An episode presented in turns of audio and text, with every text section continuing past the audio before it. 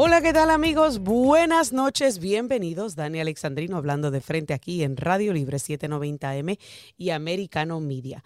Feliz Día de los Presidentes, señores. Hoy, día en el que se conmemora el natalicio, porque imagínense usted si vamos a tener un día libre por el, natalicio de cada presidente, tendríamos 46 días libres al año.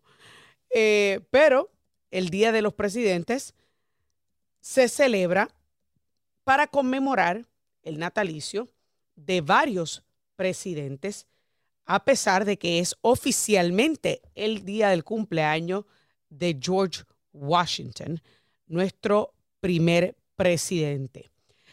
Pues resulta que hoy, hoy, señores,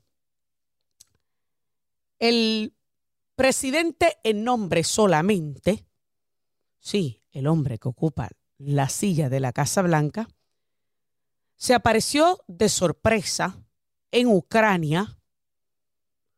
Dice que, pues, para ver, sí, supongo yo, supongo yo, dice que para ver de primera mano el conflicto a un año o casi un año de que se conmemorara la invasión por parte de Rusia.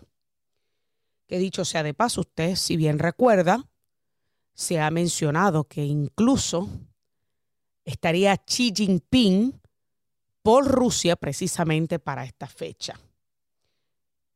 Pues señores, yo me pregunto,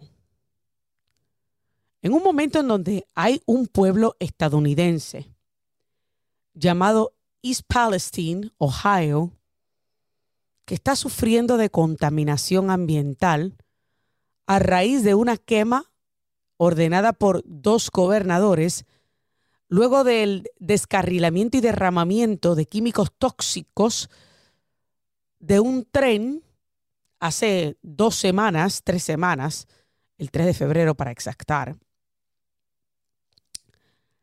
Pues ahora esa comunidad está teniendo problemas de salud, teniendo problemas con respiración, teniendo problemas con el agua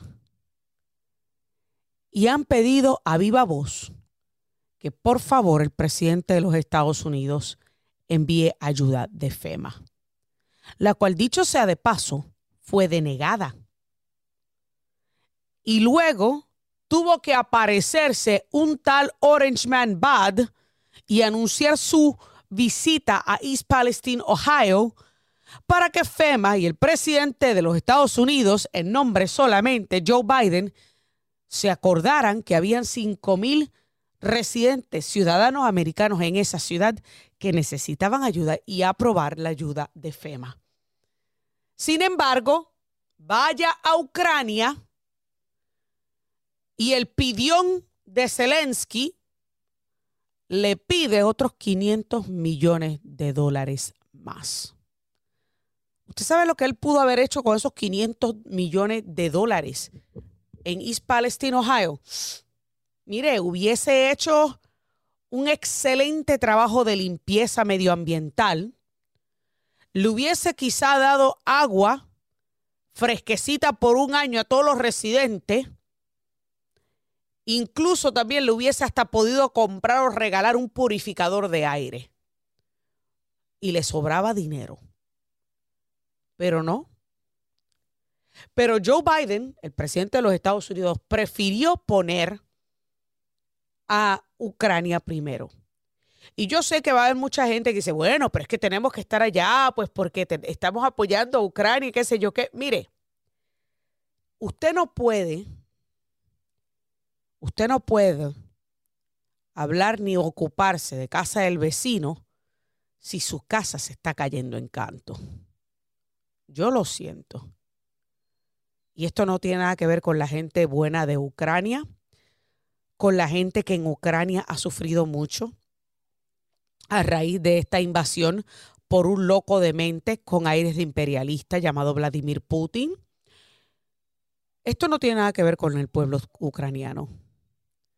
Tiene que ver con un presidente llamado Volodymyr Zelensky que si se hubiese quedado tranquilo en su carril, y la OTAN se hubiesen quedado tranquilos y hubiesen sido firmes en decir públicamente que Ucrania nunca iba a formar parte de la OTAN, para empezar porque por el grande historial de corrupción que tenía el país,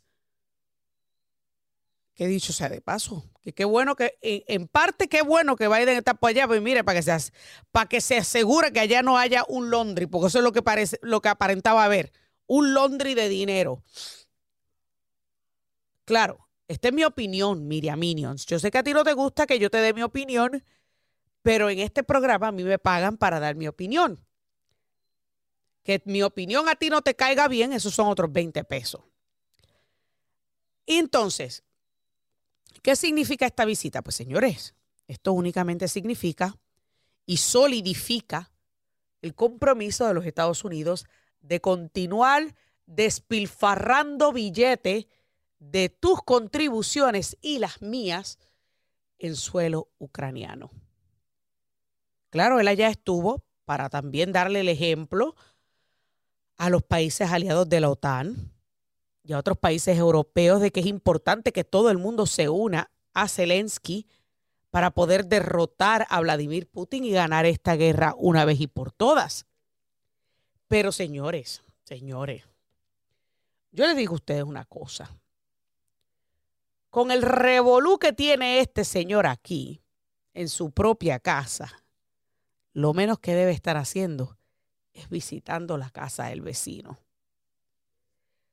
Es como que alguien, y escuche bien para que usted entienda la paradoja de esto, que alguien venga y lo critique a usted por la forma en la que usted vive, porque usted, pues mire, usted tiene dos carros, se va de vacaciones dos veces al año, y lo está criticando usted porque usted vive muy bien, este, y se queja de que los precios están altos, pero usted trabaja para eso. Y que después venga esa otra persona que lo está criticando a usted, que no solamente incurra en el mismo tipo de malgasto económico, de irse de vacaciones, tener carros de lujo, pero con la única diferencia que el que lo está criticando a usted no tiene trabajo. Y está viviendo del préstamo, del prestadito. En esencia eso es lo que parece estar pasando en Ucrania. Viviendo el prestadito, que a fin de cuentas nunca vamos a ver ese dinero que se le está dando. Eso ni siquiera es un prestadito. Es dádivas que le está dando otro gobierno. A mí se me caería la cara de vergüenza siendo presidente de esa nación y a sabiendas de que yo en parte tengo culpa de ese conflicto, porque insistí en que mi país, pese a la corrupción gubernamental, fuese parte de una organización que violaba acuerdos internacionales. A mí se me caería la cara de vergüenza. Ah, no, pero claro, Daria Alexandri no tiene vergüenza. Volodymyr Zelensky, Joe Biden y muchísimos otros de estos mercaderes de guerra no tienen vergüenza. Y yo quiero que este día quede marcado en la memoria de cada uno de ustedes. Porque por el doble significado de esta visita, el doble mensaje que se le está enviando al pueblo estadounidense. Que no importa cuán grande sea tu sufrimiento, no importa cuán desastrosos sean tus alrededores, no importa cuán profundo sea tu dolor. Si tú, si tú, que dicho sea de paso, escucha, he visto a muchos demócratas en internet hacer comentarios como este, que si tú votaste por un presidente que no es el que está de turno, tú no mereces ser considerado. Porque Donald Trump ganó en East Palestine, Ohio, con más del setenta y pico por ciento del voto. Y yo no me quiero imaginar esa es la razón por la que los han tirado a, a blandengue y los han tirado al olvido. No me lo quiero imaginar. Pero existe la posibilidad. Y más luego de ver a tanta gente precisamente comentando eso. ¡Qué bueno! Eso es lo que le pasa por haber votado por quien votaron. Ahí eso le demuestra a usted la cara de la verdadera maldad de la izquierda y el Partido Demócrata en este país. Así que quede, que quede grabado en la memoria de cada ciudadano americano que el Día de los Presidentes, en vez de Joe Biden estar, estar visitando con el pueblo estadounidense en duelo, doliendo, sufriendo, estaba visitando un país extranjero y comprometiendo más dinero de nuestras contribuciones. Hacemos una breve pausa y a continuación me acompaña nuevamente el senador Rick Scott para hablar de esta visita y muchísimos otros temas aquí en Daniel Alexandrino, hablando de frente. Amigos, continuamos aquí en el Día de los Presidentes en Americano Media y Dani Alexandrino hablando de frente. Y qué mejor que conmemorar este día tan importante, un día patriótico, un día que se supone que signifique mucho para nosotros como ciudadanos americanos. Vamos entonces, como les dije al principio del programa, a hablar sobre temas importantes con uno de los de la casa y ese es con el senador Rick Scott, quien está nuevamente con nosotros aquí en Dani Alexandrino hablando de frente. Good evening, Senator. Thank you for coming on with us this evening on President's Day. It's a, it's a pleasure to have you again. Es un placer. Vamos entonces a comenzar, senador, con el tema del día. Hoy el presidente de los Estados Unidos, eh, Joe Biden, estuvo visitando Kiev, la capital de Ucrania, reuniéndose con Volodymyr Zelensky, el presidente, y su esposa. Sin embargo, hizo esta visita a Ucrania, el Día de los Presidentes, un, un día que se conmemora, algo muy importante para nosotros los ciudadanos americanos. Pero visitó Ucrania antes de visitar East Palestine, Ohio. O sea, ¿cómo usted reacciona al respecto? Uh, let's begin by discussing the, the story of the day. Today, President Joe Biden has visited Kiev, uh, the capital of Ukraine, uh, and met with Volodymyr Zelensky and his wife on President's Day. And he did this even before visiting Americans who were suffering in East Palestine, Ohio. Your thoughts? Well, first, I'm you know I'm glad that he um, he you know, wants to make sure that uh, Russia loses and Ukraine wins. That's a that's a positive. Now we got to get our allies involved, and we've got to make sure there's no corruption. Now, with regard to what happened in East Palestine, I can't imagine why the president won't get won't get there and understand exactly what resources they need. Um, you know, I was a governor for eight years, and mm-hmm. the first thing you do is you show up and you find out exactly what what resources, what local resources, state resources, and federal resources are necessary. And that's exactly what the president ought to be doing.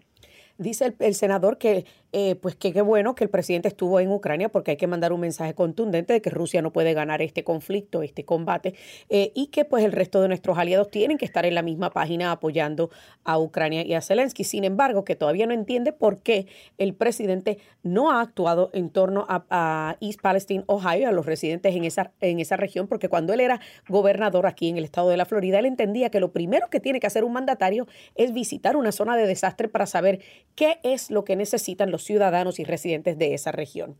And let's go on to another another topic uh, related to some comments that the president has made publicly where he is insinuating he won't say your name directly but he is insinuating talking about the fact that uh, you have proposed uh, cutting back on Medicare, Social Security, uh, and that you want to eliminate them. El presidente de los Estados Unidos en repetidas ocasiones ha hecho eh, ataques directos sin mencionar su nombre, pero diciendo que usted este, quiere eliminar el Seguro Social, el Medicare, su reacción al respecto. Your reactions to this.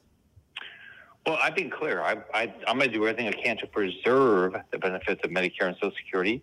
I put out a plan. You can go read it at rescueamerica.com. That's exactly what it says. In contrast, Joe Biden has proposed uh, freezing Medicare and Social Security and veterans benefits for decades and, uh, and signed a bill last uh, September that the Democrats all voted for They cut $280 billion out, out of Medicare. So I'm going to fight for those programs. Biden's going to continue to cut those programs. ¿Por qué usted cree que la mayoría de la prensa sigue repitiendo exactamente lo que dice el presidente y sin embargo nadie va a leer su plan de, de, de, rescate de América? Why do you think that the media continues to repeat what he says and to actually echo these talking points instead of going to your to your uh, page Rescue America and, and seeing it for themselves? Well, I think I think the media is all in for Biden, but the problem he's got is that he filed a bill uh, to uh, to do this. He talked about it for decades on the Senate floor. He did it when he just cut up the $280 billion uh, out of Medicare. And remember, when they passed Obamacare, they cut Medicare at that time. The, the Democrats are, have been voting to reduce Medicare benefits for, for decades now. Claro. Dice el, eh, el, senador pues que básicamente la prensa continúa obviamente eh, haciendo eco de las palabras del presidente porque en realidad es lo que siempre han hecho y que en realidad quienes siempre han recortado y han hecho estos recortes han sido los demócratas. Cuando se aprobó el Obamacare eh, se les recortó al Medicare eh, para poder eh, distribuir dinero hacia el Obamacare y que por mucho tiempo los demócratas han estado recortando eh, beneficios al Medicare y eso es una realidad que pues obviamente está en los libros y, que la prensa por lo general no repite porque pues no, no les conviene repetir, señores. Y eso yo se lo he dicho a ustedes en otras ocasiones, que a la prensa no le conviene repetir las cosas negativas que hace el Partido Demócrata porque pues entonces ustedes pues se daría cuenta de cuál es la realidad versus la verdad que ellos le, le venden. Porque está la verdad y está la verdad tergiversada que ellos le venden. Pero vamos entonces a continuar hablando del presidente Biden porque quiero, una de las cosas que sucedió la semana pasada y fue obviamente el examen físico del presidente de los Estados Unidos, que todo el mundo lo celebró con bombos y platillos de que, wow, unos 80 años vigorosos, está preparado para ser el presidente de los Estados Unidos. Let's continue talking about President Biden and the fact that last week he uh, submitted himself to a physical, his annual physical. And the entire media, as well as the Democrats, were celebrating. Oh, you know, he passed, passed his physical with flying colors. He's a very vigorous 80 year old man who is prepared to continue uh, as in the role of the presidency. But I ask you, okay, we, in my opinion, and this is something that I said last week to my to my listeners, uh, Senator, and I don't know if you agree. I don't think any doctor will actually say something otherwise because that would make us even more vulnerable to our enemies, don't you think? Absolutely, but but look, there's a lot of really healthy 80 years old, 80 year olds. Biden's not one of them. Mm-hmm. Um, you know the um, so he he's you can just watch him on television. Uh, he struggles uh, all the time. Um, if you're with him, he does the same thing. So he's not a healthy 80 year old, although there are healthy 80 year olds out there, um, very healthy 80 year olds out there, but he's just not one of them. Dice el senador, pues que pues obviamente eh, Biden no es un hombre eh, saludable de 80 años, que sí hay muchos hombres saludables de 80 años eh, que están ahí afuera y todos los vemos, pero Biden lucha constantemente y todos lo hemos visto, eh, sea por televisión o sea en persona. Hemos visto que él eh, lucha para poder eh, hablar coherentemente, incluso hasta para caminar, como se vio en las imágenes donde se reunió con Volodymyr Zelensky. Esta parte la estoy añadiendo yo, que les quede claro a ustedes, porque yo vi las imágenes de cuando llegó a reunirse con Volodymyr Zelensky, donde parecía estar a, arrastrando sus pies con la cabeza baja. Pero yo lo que digo, senador, es, a la mayoría de los ciudadanos americanos lo que le importa es un examen cognitivo. I think most Americans don't care about the physical, but rather of a cognitive test. Is are we never going to see that? Well, I, th- I think that's. I think you're right, and nobody cares whether how fast you can run, but they do expect you to be to be uh, quick on your feet. They do expect you to be able to uh, solve problems, and he just, you know, the everybody's impression of him, same as mine. He doesn't. He doesn't seem like he's up to the job. Claro, y una de las cosas que dice el senador es, claro, la mayoría sí queremos eh, ver un examen cognitivo, pero pues la realidad del caso es que todos vemos que él no está apto para el trabajo, eh, que eh, no hace, eh, no tiene sentido cuando a, ve cuando a veces habla y no tiene coherencia. Pero ahora yo quiero preguntarle, y moviéndonos y continuando obviamente con el tema del presidente Biden y su liderazgo, la semana pasada hubo, hubo reacciones mixtas sobre todos los objetos que se derribaron.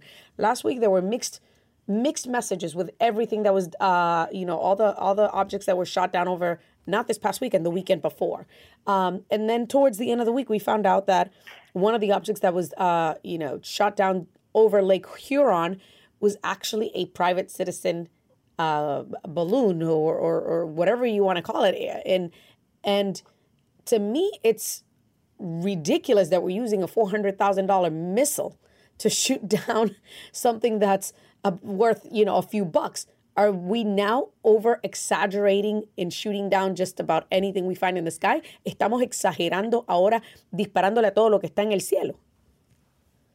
Well, that sure looks like it. I mean, he sat there and let the Russian, I mean, the Chinese spy balloon come uh, surveillance is clear across the country. He doesn't do anything about, you know, Chinese drones being bought by the American government. Doesn't do anything about TikTok, who is clearly surveilling uh, all of our families. Doesn't do anything about that.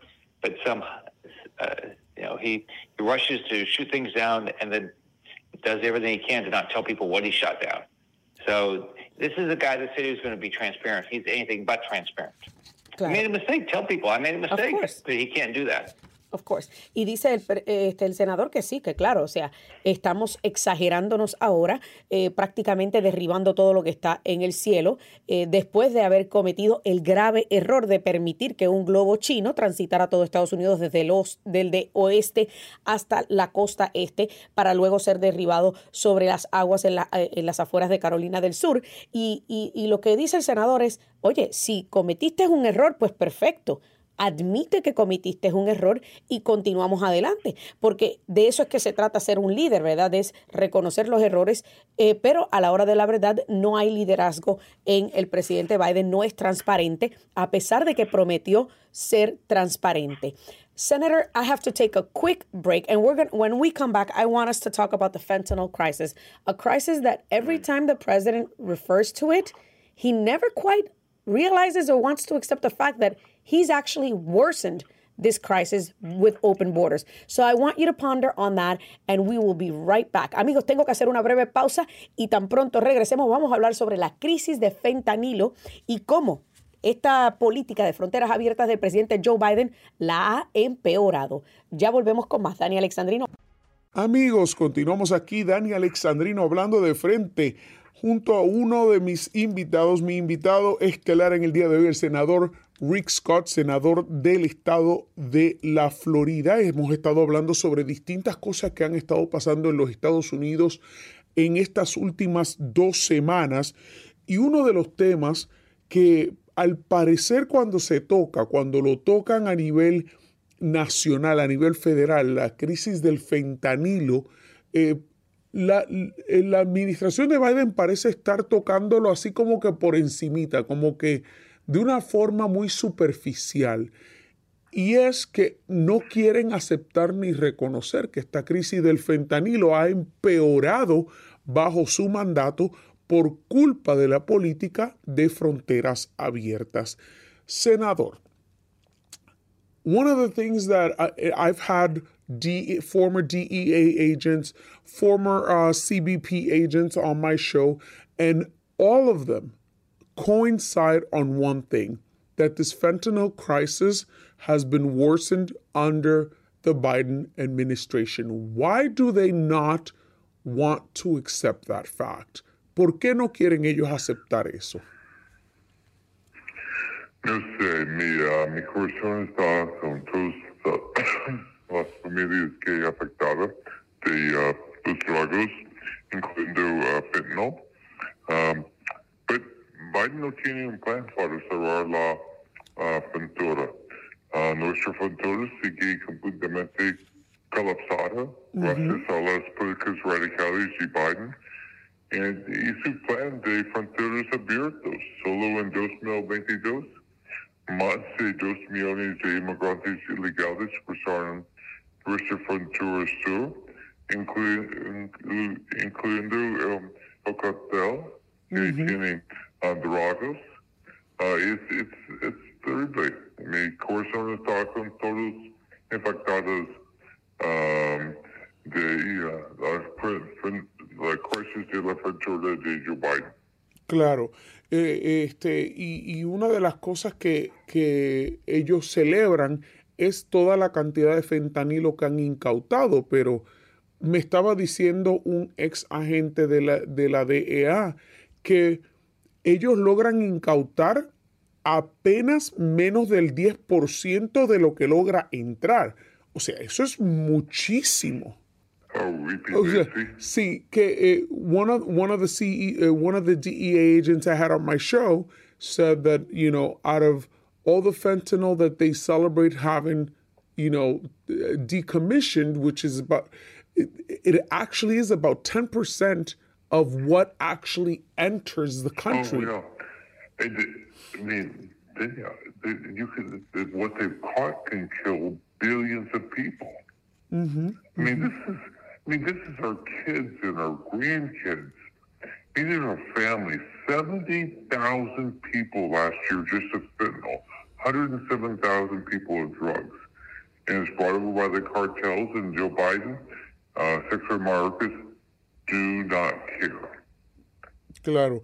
Dice el senador que solamente el año pasado 70 mil personas fallecieron de sobredosis de fentanilo, 107 mil personas en total de sobredosis de droga y que esto sencillamente demuestra que la administración de Biden no le importa. Ahora ya para, para terminar quiero hablar de asuntos internacionales con América Latina. Eh, y es que recientemente eh, Nicaragua liberó a más de 200 presos políticos y los prácticamente obligó a un exilio forzoso. Uh, Nicaragua recently uh, uh, released over 200 political prisoners and basically forced them to an asylum, you know, an exile, a forced exile into the United States. Uh, basically, what uh, when I had Senator Marco Rubio here on the show, he said that the Biden administration did not discuss with him, and certainly he doesn't think it, he discussed it with you.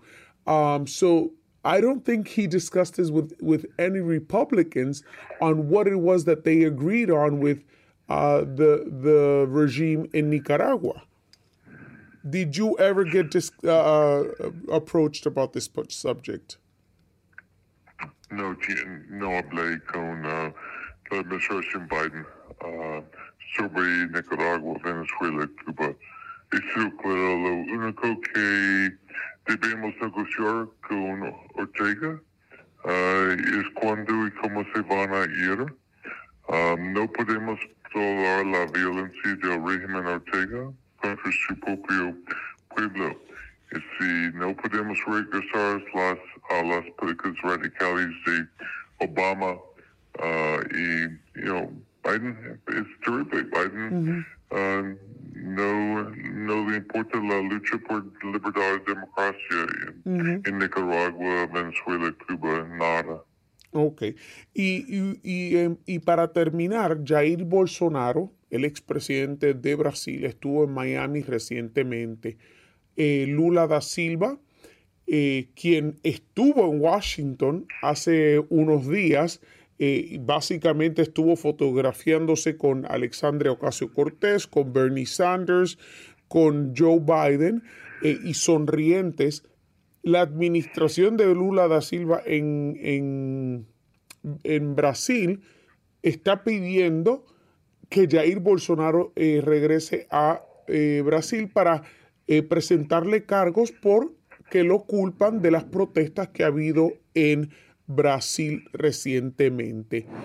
¿Cómo debemos nosotros como estadounidenses reaccionar a esto? So, Lula da Silva, the new president of Brazil, was in Washington recently, photographing himself, you know, with AOC, Bernie Sanders, Joe Biden, and at the same time, Lula da Silva's regime is trying to get Jair Bolsonaro to return to Brazil so he could be incarcerated, blaming him for the protests that have risen recently in Brazil. Jair Bolsonaro was in Miami recently, and and he obviously claims that he had nothing to do with these protests. How should Americans react with this? Well, we should we should support democracy. It's, it's muy importante que el pueblo de los Estados Unidos apoye apoyar a los que luchan por libertad y democracia en toda América Latina. Um, and then we've got to make sure there's a rule of law with regard to how um, Boliceros treated. I mean, we can't we can't let this be where they just incarcerate somebody for no reason. I mean, it's going down the path of Cuba, Nicaragua, and, and Venezuela. Dice el senador que tenemos que obviamente apoyar todo lo que sea eh, el camino a la democracia en todos los países latinoamericanos, que no por- podemos permitir que se encarcele a alguien así porque sí, que pues lo que obviamente busca hacer Lula da Silva con Jair Bolsonaro, y no podemos permitir que otro país más latinoamericano incurra en el camino de Venezuela, Cuba y Nicaragua. Para terminar, to finish off, uh, last week we had a new uh, a, a new announcement from another Republican to run for president, and that is former Ambassador Nikki Haley. Uh, a lot has been said, a lot has been happening, and many more people are are are placing uh, and playing around with names that may jump to this uh, presidential bandwagon. You've already said multiple times on this show that you're concentrated on your senatorial run. Now, do you think that Ron DeSantis will jump on that primary uh, run? Uh, no say. I mean, there's a lot of people that are to into this race, and uh, I think it's incumbent upon anybody that wants to run for any any office do what I'm doing. Tell people exactly what they're going to do. I have a plan. You can go to rescueamerica.com. I hope everybody that's running for whatever office comes out with their plan and say exactly what they're what they want to get get accomplished. And I hope that, that all the other Republicans that are running will look at your plan and actually try to simulate your plan because I think that we both agree uh, that one of the uh, mistakes this past midterm election was there was not one cohesive plan from all the Republicans running. So thank you, Senator Rick Scott. I really appreciate your time here on the show. Eh, quiero agradecer al senador Rick Scott, quien dice pues que miren esta contienda. Todo puede pasar. Hay muchas personas que posiblemente eh, brinquen a la contienda presidencial primarista del Partido Republicano, pero que todos deben tener un plan como lo tiene él y es que está en su página de rescueamerica.com. Así que a todo el que quiera ver la realidad, la verdad de lo que propone el senador y no lo que la prensa le está diciendo, vaya a su página para que usted lo pueda leer con sus propios ojos. Thank you again, Senator Scott, for being with us here. At, un placer. Buenas noches. Gracias. Igual para usted en el Día de los Presidentes. Amigos, hacemos una breve pausa y ya regresamos con más de Dani Alexandrino hablando de frente aquí en América.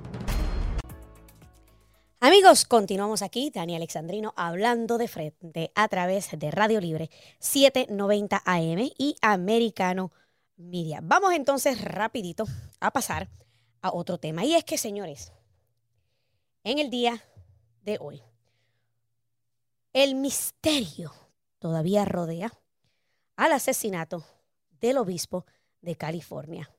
Esto aumenta aún más ese odio hacia los conservadores y cristianos, y cristianos en los Estados Unidos.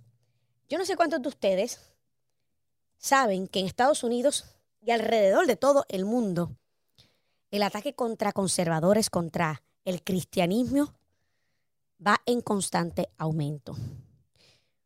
Quiero la reacción de cada uno de ustedes al 305-482-6588, porque la mayoría de la gente ni siquiera sabe que esto también ocurre en suelo estadounidense. En estos momentos no existe ni siquiera sospechoso del asesinato del obispo auxiliar David O'Connell hasta, bueno, no existía obviamente, hasta que ahora, aparente y alegadamente, ya tienen en custodia a una persona responsable de este ataque al obispo de la arquidiócesis de Los Ángeles. Se trata nada más y nada menos de un hombre del cual todavía el departamento del sheriff de California no había dado ningún tipo de detalle y tampoco una alguna información al respecto. Señores, esto, el obispo murió de un disparo en el pecho. Y cuando yo estaba leyendo la noticia, déjenme decirles que conozco mucha gente que tanto tanta, tanta babosada hablan de las armas de fuego.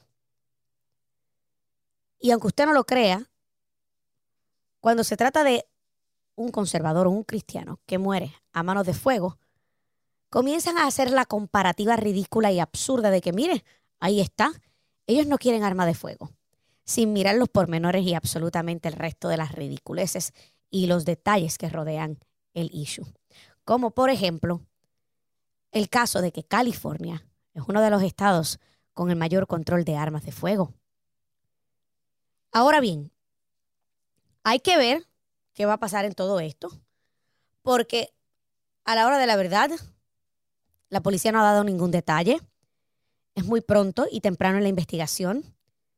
Pero esto demuestra, señores, que en una nación dividida, en un país donde el constante ataque a los conservadores viene por parte de quien se supone nos lidere y, los, y nos una como país, el presidente Joe Biden. Esto obviamente, básicamente, deja a los conservadores al descubierto, vulnerables. ¿Y qué pasa? Yo no voy a hablar por el, por el obispo, O'Connell, eh, si creía o no creía en la segunda enmienda, si creía o no creía en la libre expresión, si creía o no creía en cualquier y cada cantidad de ridiculeces que nos dividen como país.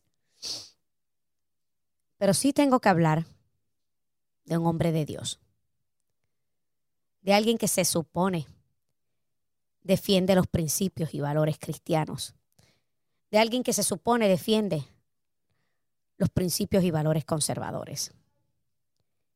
Y cómo fue víctima de la ola de violencia que vemos en el país, pero sobre todo el constante ataque que vemos contra un lado del espectro y la ideología política de la nación.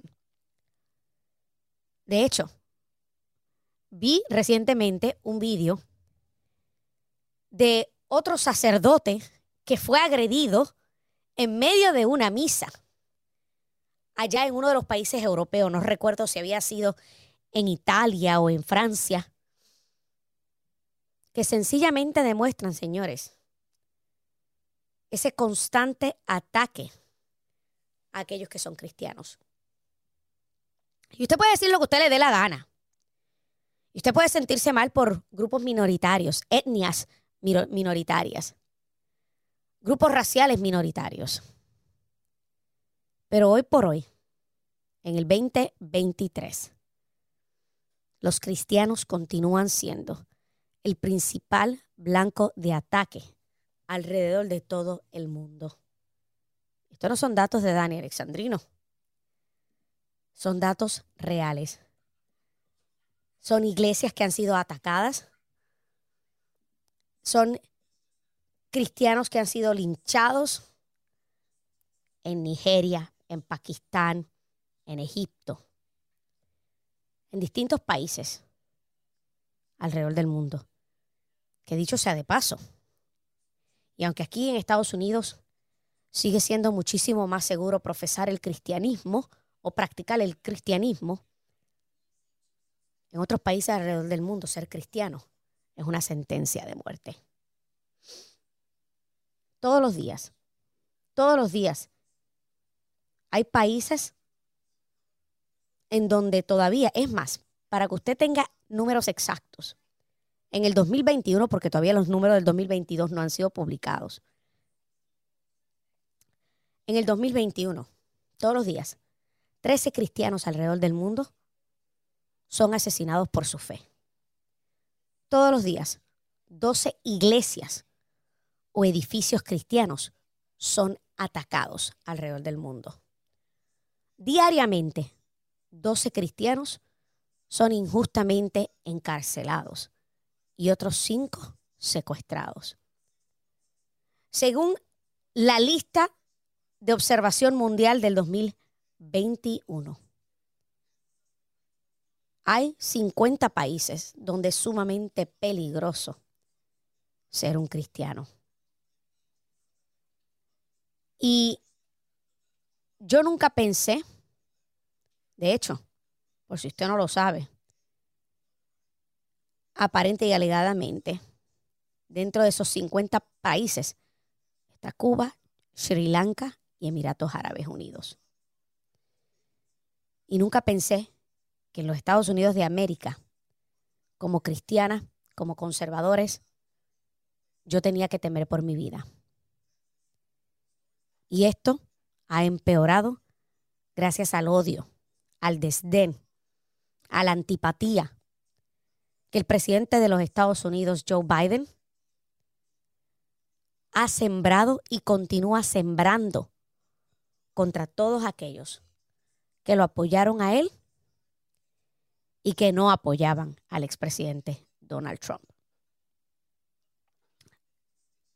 Es realmente triste es realmente despreciable y abominable saber que una nación que fue fundada por hombres y mujeres huyendo de la persecución religiosa, hoy día tenga un grupo que lamentablemente tema por su seguridad y por, sus, y por su vida únicamente por la fe que profesan.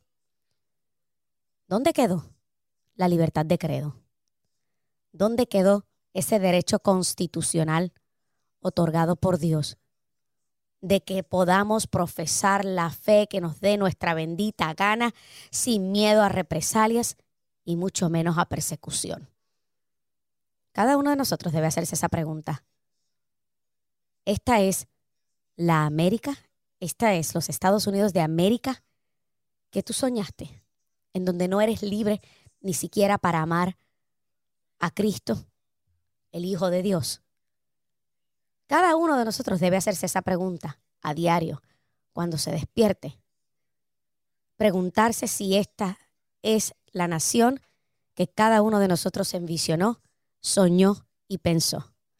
Esta, convertida en lo que está convertido hoy día por culpa de Joe Biden y los demócratas. Se me acabó el tiempo en esta edición de Dani Alexandrino hablando de frente. Gracias a cada uno de ustedes por siempre decir presente en esta conversación. Que Dios me los bendiga y hasta la próxima. This podcast is a part of the C Suite Radio Network. For more top business podcasts, visit c-suiteradio.com.